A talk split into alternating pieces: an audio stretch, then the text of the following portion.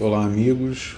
Hoje, 5 de setembro de 2019, mais um podcast do Expliconomia, simples, rápido e objetivo. E hoje eu queria falar um pouco aqui sobre um assunto que está em todas as mídias aí, que é essa possível crise econômica americana. O que eu tenho a dizer é que ela virá. A gente não sabe o quando, mas é fato que essa crise vai vir em algum momento, pois a economia é cíclica, né? Então, assim, a gente está passando por um momento onde as bolsas estão muito altas, no nível que nunca tiveram antes, e em algum momento vai vir uma crise aí. O que acontece é que muito do que há por aí são tentativas de adivinhação, né? Somente para dizer eu avisei, eu sabia, eu disse, eu sempre estive certo, enfim é, muito mais aí, acho que para inflar o ego de determinadas pessoas aí. É, mas eu não quero aqui fazer uma previsão, uma adivinhação, somente relatar os fatos aí, dar um pouco da minha visão é, e talvez deixar uma mensagem aqui de que nem tudo está perdido. Então vamos lá, vamos aos dados. Muitas vezes os elementos que levam à crise econômica são justamente os antídotos que foram usados para combater as crises passadas. E aqui vale a máxima né, de que a diferença entre o remédio e o veneno é só o tamanho da dose. Então vamos tomar por exemplo aqui a crise de 2008, que foi causada aí pelo subprime, né, que eram os títulos de crédito podres, que tem a sua origem justamente na crise das .com lá de 2001, é, que aliado ao ataque aí das Torres Gêmeas de 11 de setembro, também de 2001, é, foi, teve a redução das taxas de juros aí para patamares aí de cerca de 1% ao ano, e isso gerou um excesso de liquidez, é, justamente pela grande oferta de crédito aí que em 2008 culminou com a quebradeira dos bancos por estarem envolvidos aí nesse envelopamento aí de créditos podres com poucas garantias aí em suas carteiras, né? Então, é, de, 2000, de, de 2008 em diante, o remédio que foi usado para amenizar a, a, crise criada em 2008, em 2008 foi o quantitative easing, é, que ele foi usado em um cenário onde a redução da taxa de juros já não causaria assim tanto impacto na economia, então o Banco Central ele acaba emitindo moeda virtual para injetar é, recursos na economia, gerando liquidez e estimulando o consumo. Isso aí eu estou dizendo para contextualizar, né, como que os elementos é, de uma crise e a solução achada para essa crise acabam que contaminam é, um próximo evento que gera uma outra crise, e aí você vem com uma outra solução que deixa pavimentado o caminho aí é, para uma possível crise futura. Então, falando um pouco aqui do cenário atual, é, hoje o cenário que persiste é o de fato da inversão da curva de juros americana, né, que mostra que há uma menor expectativa de crescimento da economia no longo prazo que no curto prazo, o que seria um elemento que esteve presente aí é, nas últimas crises americanas, né, sendo um prenúncio aí das crises. Eu queria citar aqui o relatório do Bank of America Merrill Lynch, que aponta que tem chances de um em três de haver uma crise econômica americana aí já em 2020, porque a bolsa estaria no nível mais caro desde a crise das .com lá por volta de 2001. O Merrill Lynch ele faz uma análise do lucro por ação das companhias. E segundo eles, é justamente o gap que tem entre o ponto mais elevado do lucro por ação e o momento das crises econômicas, das crises econômicas que é justamente é, cerca de 14% aí de diferença para baixo, é, esse, essa, essa diferença esteve presente é, nas crises econômicas anteriores. Né? E hoje é, já existe aí um cenário de onde o lucro por ação já está em queda, que seria um indicador, já teria saído do seu, do seu pico e já teria começado a cair, o que seria um indicador que estaríamos caminhando para uma crise. Pegando carona aí nessa questão de que a bolsa está no maior patamar desde aí, desde aí do início dos anos 2000, eu queria falar um pouco aqui sobre uma declaração do Alan Greenspan, que foi presidente do Fed até 2006, que deu uma entrevista essa semana, é, ontem, e afirmou que a crise vai depender do efeito riqueza da economia e por consequência do comportamento do mercado de ações. É, o que, que ele quis dizer com isso, com efeito riqueza, em função do comportamento do mercado de ações?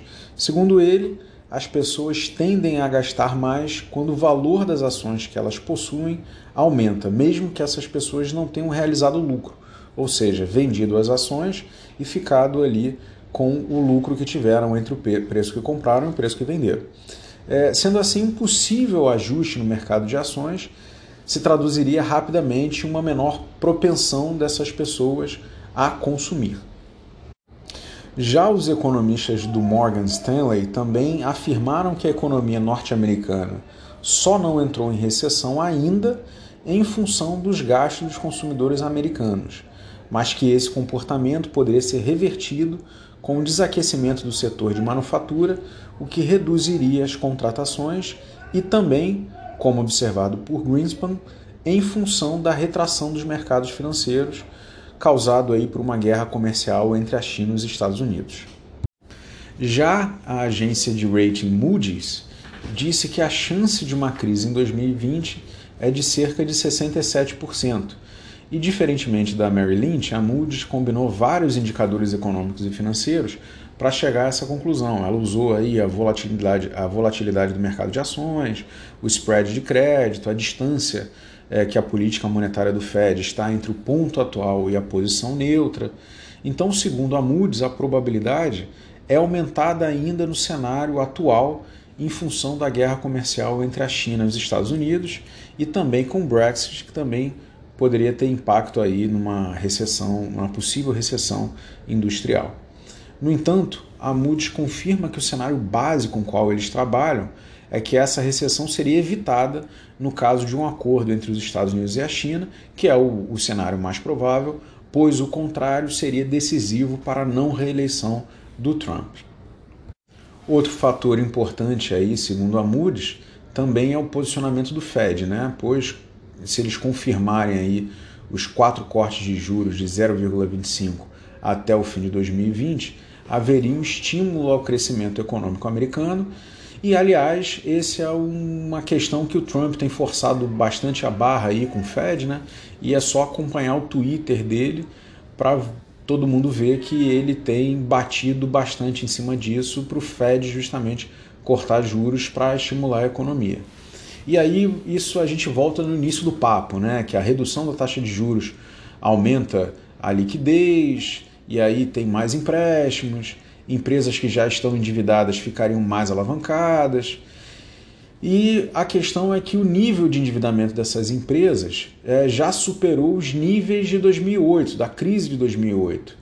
É, e os juros baixos, aliados a uma corrida presidencial, é, poderiam levar novamente, novamente aí ao quantitative easing, que eu falei há pouco aí, que foi a solução, foi, foi um caminho encontrado aí para ajudar a resolver a crise de 2008. E novamente voltamos aí ao comportamento cíclico da economia. E eu quero, eu acabo retomando aqui o meu discurso sobre o tamanho do antídoto virar veneno. E aí teremos mais uma vez os elementos presentes pavimentando uma possível é, crise futura, que é o que todo mundo discute hoje em dia. Então os elementos são esses, né? Mas nem tudo está perdido, não é momento para pânico, nem queria, nem quero eu forçar a barra para isso, né? O investidor comprometido aí com longo prazo entende é, que as crises são cíclicas, né? E aí eles tendem a não se incomodar tanto com o impacto da crise num primeiro momento, pois sabem que mais cedo ou mais tarde a economia retoma o patamar anterior e, como vimos ultimamente, até mesmo a patamares bem superiores é, do que as crises anteriores. Né? Então, assim, hoje a gente vê claramente que é, a bolsa está num patamar bem superior do que a própria crise de 2001, assim, num, num valor nunca, nunca visto antes. É, só eu queria lembrar que a crise ela gera oportunidade de investimento, que é justamente você comprar papéis na baixa e segurar para vender na alta. Né? Mas a grande questão é que tem que estar tá tem que estar atento e preparado para isso, saber justamente prever a crise e se antecipar. Então, é, um sinal importante aí que eu quero deixar é que, como isso vem sendo debatido abertamente, parece que há um cenário diferente do que havia antes da crise de 2008. É, hoje o momento é de bastante cautela, todo mundo debatendo abertamente o assunto e se preparando é, para um possível cenário de crise. E em 2008 o que a gente via era que tinha muita euforia aí no mercado. Então, é, ao invés de ter um estouro de uma bolha, como, como os economistas gostam de dizer, é, o que eu acho que a gente poderia ver é uma bolha que está sendo desinflada, com menos pressão para ruptura. E eu queria fazer um link aqui com o cenário é, interno nosso. Né? O Brasil, ele, até o momento, ele é enxergado pelos investidores internacionais ainda dentro da caixa dos países emergentes, né? junto é, com a Argentina, por exemplo, que está entrando aí numa crise econômica gravíssima, né? mas eu acho que aí isso é um assunto para um podcast separado. É, então cabe o Brasil fazer o seu dever de casa para se distanciar da contaminação dessas crises internacionais. E o dever de casa é justamente reforma da Previdência, reforma tributária, acordo de livre comércio, e aí essas medidas poderiam atrair investimentos aí para o país, né, para cá para dentro. Bom, é, esse é o cenário, é, nem tudo está perdido, Eu acho que a gente, o Brasil está caminhando, está é, tá num momento muito favorável aí de reformas e, e passando por um, por um momento onde vai pavimentar, se tudo correr bem, é, uma economia bastante sólida e um desenvolvimento muito grande. Então vamos, vamos prestar atenção aí nos próximos, nos próximos movimentos. É, deixar aqui o e-mail, é expliconomia.gmail.com. Se alguém quiser debater um pouco mais esse assunto, é só entrar em contato. Mas por hora vamos ficando por aqui. Grande abraço a todos.